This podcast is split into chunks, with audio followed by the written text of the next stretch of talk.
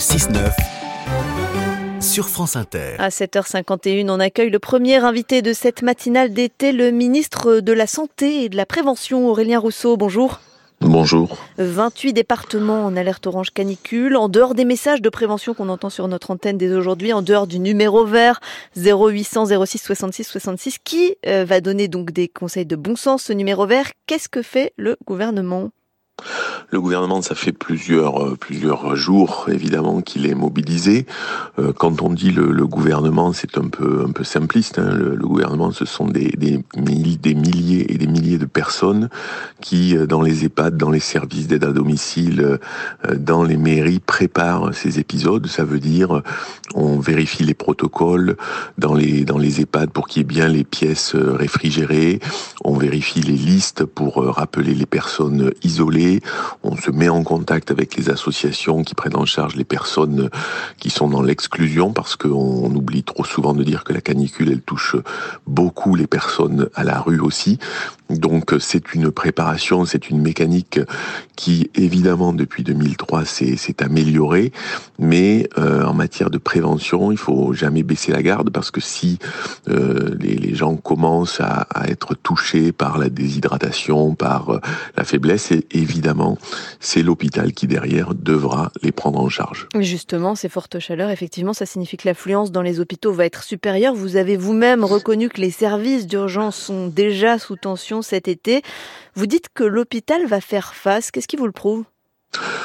Aujourd'hui, il est évident que sur les 380 services d'urgence qu'il y a dans notre pays, euh, de très nombreux d'entre eux sont en tension. Certains ferment la nuit. Il y, en a cinq qui sont euh, fermés complètement. Il y en a une quarantaine qui sont conduits à fermer euh, partiellement. oui, notamment dans la dans la nuit profonde.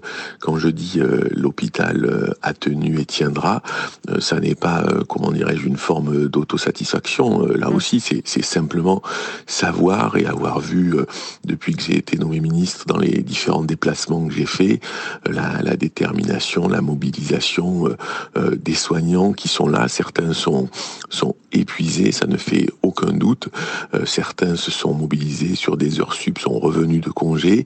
Je ne décris pas une situation qui serait, qui serait rose, mais je sais le, le professionnalisme, la force et la mobilisation des professionnels de santé c'est vrai à l'hôpital et c'est vrai aussi en ville, et c'est dans le dialogue entre les hôpitaux et la ville. C'est ça qui est nouveau cette année, qui fait que la crise, euh, elle est, elle n'est pas tout à fait la même que celle de l'an dernier, parce qu'on avait mieux anticipé qu'il y a beaucoup plus de dialogue entre la ville et l'hôpital. Alors la détermination et le professionnalisme, bien sûr, Aurélien Rousseau, mais il y a surtout un, un manque de main d'œuvre, 60 000 postes d'infirmiers vacants.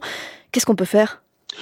Je, je, serai amené dans, dans, quelques jours, quelques semaines au maximum à annoncer notamment la, la pérennisation de mesures pour, pour la nuit et pour euh, l'attractivité, je n'aime pas beaucoup ce mot, mais pour euh, la rémunération euh, supplémentaire des, des, suggestions qui sont imposées aux personnels qui doivent travailler la nuit, parce que l'hôpital, ça fonctionne 24 heures sur 24, 7 jours sur 7, et c'est vrai qu'aujourd'hui, on a de plus en plus de mal à recruter des personnes qui acceptent euh, cette, cette contrainte extrêmement forte qu'est le travail de nuit.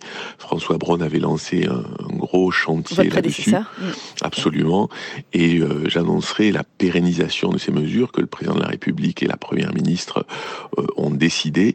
Et c'est pour ça que je prends quelques semaines parce que euh, on l'a vu depuis depuis quelques années, on a mis beaucoup plus de moyens sur l'hôpital, mais moi je veux être sûr que mm. ce soit les bonnes mesures qu'on prenne pour effectivement répondre aux attentes des soignants. On la garde cette loi qui plafonne euh, les gardes d'intérim à 1390 euros par garde et qui a dissuadé aussi certains professionnels de, de venir travailler à l'hôpital? Cette, cette loi, elle était euh, indispensable et surtout sa mise en œuvre était indispensable. Elle était courageuse. Mais je peux vous dire que quand euh, je vais dans des services euh, d'urgence la nuit, euh, les soignants qui, qui, qui savent qu'il n'y a plus ce type de professionnels qui étaient des véritables mercenaires, hein, qui pouvaient être payés 3000 euros par jour pour venir compléter des tableaux de garde, eh ben au moins il y a un peu plus d'équité. Mmh. Alors ça a eu un impact sur sur les services, c'est évident. La cartographie des endroits où il y avait le plus d'intérimaires c'est aussi la cartographie des endroits qui sont aujourd'hui en difficulté, mais c'est frappant de voir à quel point, euh, y compris dans de tout petits services, le fait d'avoir plafonné euh, permet de recréer aussi un sentiment d'équipe et de mobilisation collective. Donc là aussi, le, courage et l'engagement de François Braun ont permis cette, cette mise en œuvre et ça nous a aussi permis mm. Quelque chose de, de, de, de moins visible, c'est de connaître beaucoup plus finement les difficultés locales et d'avoir des solutions locales qui émergent, notamment entre les professionnels de ville et et de l'hôpital euh, pour euh, réguler euh, l'accès aux urgences là où c'est nécessaire. Donc on garde cette loi si je vous comprends bien Aurélien Rousseau. On observe une résurgence de la Covid avec une hausse des passages aux urgences notamment pour ce motif et un nouveau variant sous surveillance. Faut-il rendre à nouveau le masque obligatoire comme l'a fait par exemple l'hôpital de Mont-de-Marsan? La question, euh, elle est d'abord posée évidemment aux équipes euh, soignantes dans les hôpitaux, euh, en fonction aussi des, passages. Vous citiez, vous avez fait tout à l'heure un, reportage dans une région qui est plus touristique, où on a donc des passages pour ces, ce type de pathologies infectieuses qui sont plus importants. Donc quelquefois, effectivement, notamment dans les services d'urgence, on demande aux patients de porter le masque, aux visiteurs. Ce sont des mesures de précaution et ce sont des mesures, si je puis dire, qui de plus en plus devront être banales. On portera le masque évidemment euh, à l'hôpital, mais aussi euh, quand on aura euh, des symptômes, un rhume ou une toux, eh ben on le porte dans le métro. On le portera aussi, j'espère, aux questions au gouvernement, à l'Assemblée nationale. Mais vous n'allez pas le rendre obligatoire on, verra en fonction de la situation épidémique. Aujourd'hui, on a effectivement, on est euh, mobilisé euh, sur les différents variants. Il y a plusieurs variants qui sont sous surveillance, comme le dit, euh, comme le, selon le vocabulaire de, l'OMS. Aujourd'hui, les remontées sont localisées.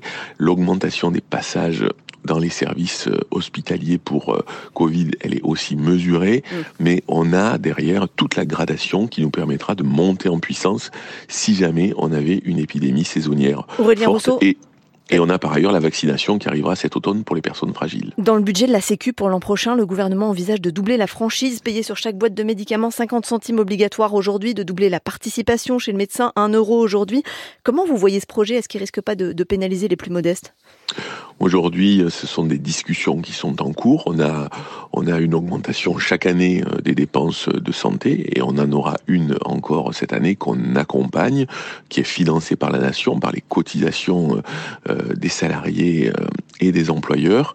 Donc on, regarde ce qui est moi ma préoccupation majeure, c'est que si nous devions avancer sur ces sujets, on ne pénalise pas les personnes qui sont les plus malades, notamment celles qui ont des affections de longue durée et donc, euh, et ça, vous savez, aujourd'hui, il y a un plafonnement du, du montant maximum de franchise qu'on peut avoir par an.